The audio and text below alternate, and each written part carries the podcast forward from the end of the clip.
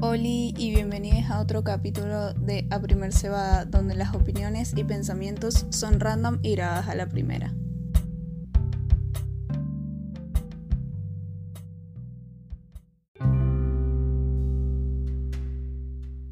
Olis, soy María José y en el podcast de hoy voy a hablar de la invalidación de sentimientos. Porque el otro día estaba hablando con una amiga y me di cuenta que después de contarme todos sus problemas me dijo como, bueno, pero siempre hay gente que está peor.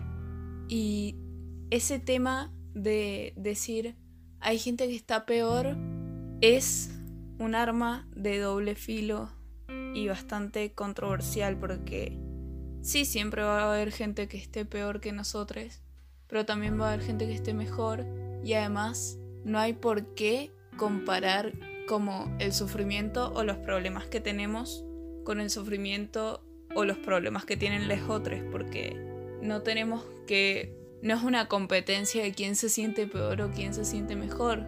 Cada uno tiene sus problemas, entonces no entiendo por qué andar comparándolos.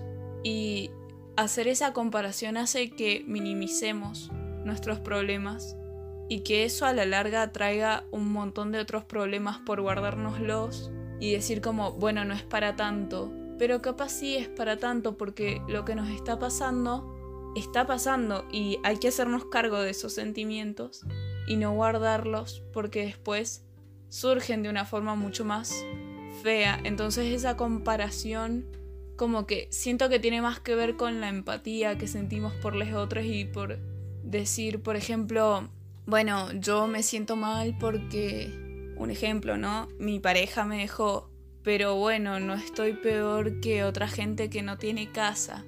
Y los dos problemas son graves en distintos como contextos, porque sí, es horrible que la gente no tenga casa y tiene un montón de, de problemas y trae un montón de problemas eso de no tener casa y, por ejemplo, ahora que hace frío, o está lloviendo, yo puedo pensar cómo puedo ser tan egoísta de, de, sentirme mal porque mi pareja me dejó cuando hay gente que no tiene casa y tiene frío y lo está pasando mal. Pero los problemas tienen que resolverse, los dos, de distintas formas. Porque no porque existe un problema va a dejar de existir el otro, entonces tenemos que hacernos cargos de ambos problemas. Y si bien puedo contribuir a que otra persona no siga viviendo en la calle, también tengo que hacerme cargo de lo que me pasa a mí.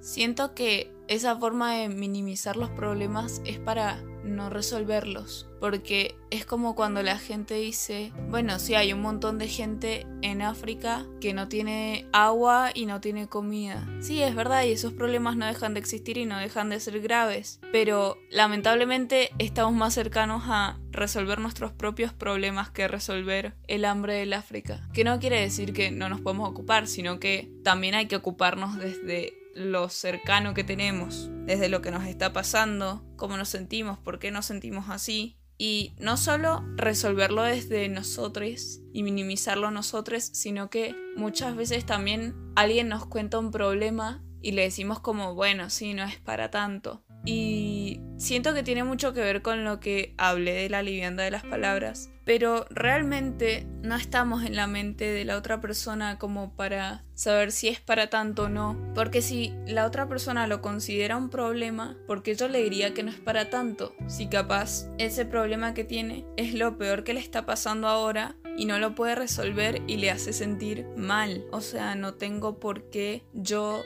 maximizar o minimizar los problemas de otra persona si son justamente problemas de otra persona. Siento que hay que buscar un equilibrio entre dar un consejo y decir, bueno, no es para tanto. Y también darse el espacio de estar mal y tener problemas. Porque siento que está mucho en agenda eso de decir que no puedes estar triste o que no deberías estar triste si tienes un montón de cosas o que podés tener una casa o que puedes vivir en algún lugar porque no tiene nada que ver una cosa con la otra. Y esa positividad solo hace que nos sintamos peores porque nos están diciendo que no podemos estar tristes, no podemos tener problemas que no tenemos que sentirnos así. Y a veces está bien sentirse triste o sentirse sola y como abrazar ese dolor, digamos, y poder entenderlo, porque si no lo entendemos no lo podemos resolver.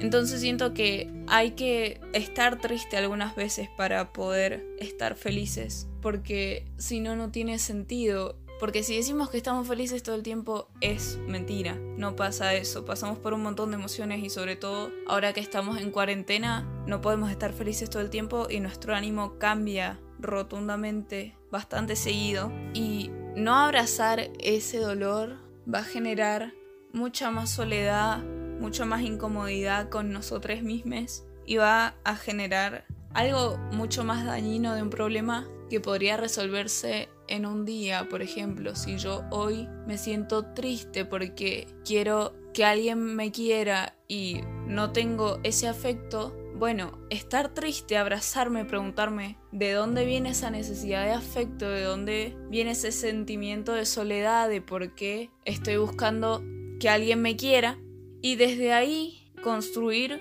como algo que me ayude a entender el porqué de esa tristeza, el porqué de ese origen, el porqué del problema.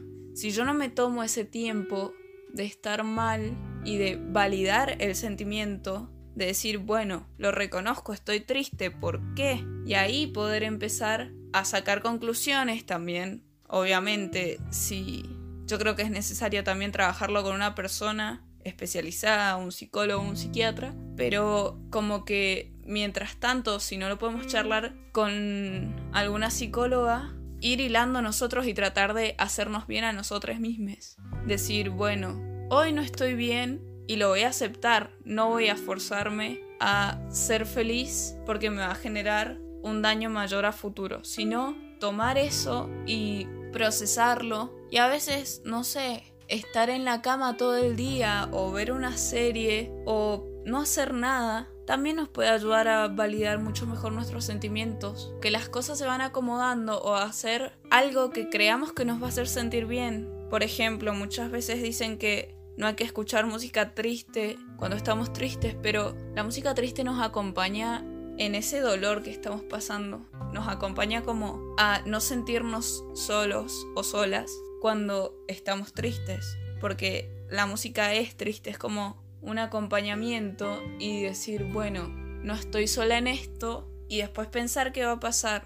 Y no pensar en va a pasar en una hora, en un día, en una semana. No, tomarlo como un proceso, porque también depende del problema que tenemos, cómo se va a solucionar. Si yo tengo un problema con no poder concentrarme, me puedo tomar el día y capaz mañana tengo una mejor concentración y puedo seguir haciendo las cosas que tenía que hacer. Pero si es un problema amoroso, lleva mucho más tiempo. Por ejemplo, si salimos de una relación, creo que también hay un duelo que hay que transitar y que es mucho más complejo de afrontar ese problema. Los mismos sentimientos de insuficiencia, de decir, bueno, ¿por qué yo no puedo lograr esto si me lo estoy proponiendo, si me estoy esforzando? Ahí también hay un sentimiento de tristeza que yo tengo que aceptar y preguntarme por qué y si de verdad quiero seguir con eso, si no, si es lo que me gusta o hacerme como preguntas que yo solamente sé que, que voy a poder responder y que voy a poder tratar conmigo misma porque soy yo quien está sintiendo esas cosas. Entonces darle el espacio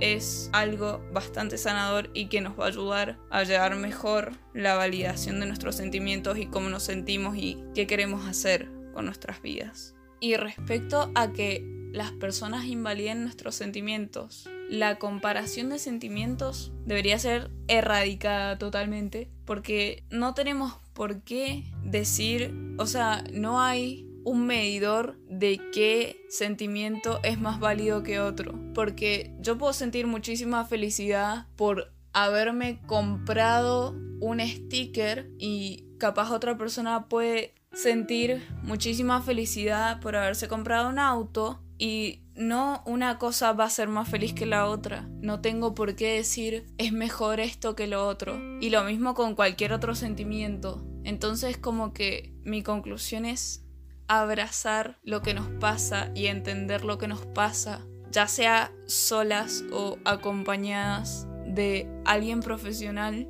es un proceso que tenemos que hacer para poder desarrollarnos y entendernos mejor, porque si no, se va a hacer una bola y no vamos a entender qué nos pasa y eso va a hacer que explotemos por cualquier situación. Por ejemplo, si yo vengo acumulando cosas que me hacen enojar y no las digo y no las digo y no las digo no las digo, en un momento, porque alguien haga algo que quizás no era para enojarme tanto, yo voy a explotar. ¿Y por qué? Porque invalidé mis sentimientos todo este tiempo. Entonces, darle el espacio y entendernos nos va a hacer sentir mucho mejor. Así que bueno, nada, eso es todo por el podcast de hoy.